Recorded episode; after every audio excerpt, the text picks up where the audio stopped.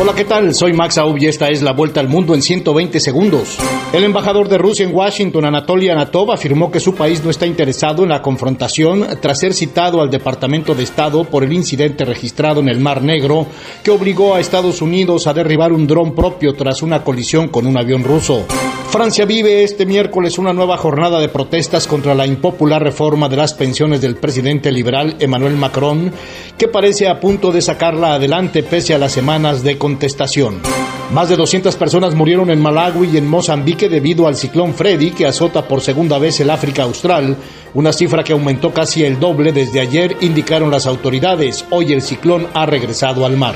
Estados Unidos defendió las políticas que ha adoptado para combatir el tráfico de fentanilo y de armas y consideró a México como un socio crucial en la lucha contra el narcotráfico, a pesar de que el gobierno mexicano cuestionó las políticas de Washington al respecto.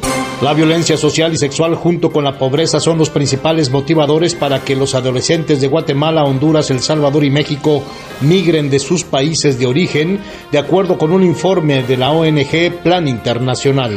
La presidenta de Honduras, Xiomara Castro, anunció que buscará establecer relaciones diplomáticas con China, lo cual implica un rompimiento con Taiwán, lo que dejaría siendo reconocido por apenas 13 países. Taiwán pidió al gobierno hondureño no caer en la trampa del régimen chino.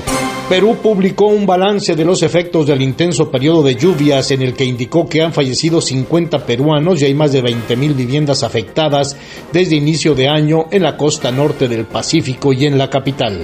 El Papa Francisco instó a la Iglesia de América Latina a dar prioridad a la lucha contra los abusos sexuales por parte de religiosos de manera que las víctimas obtengan justicia a través de vías claras y accesibles. Esta fue la vuelta al mundo en 120 segundos.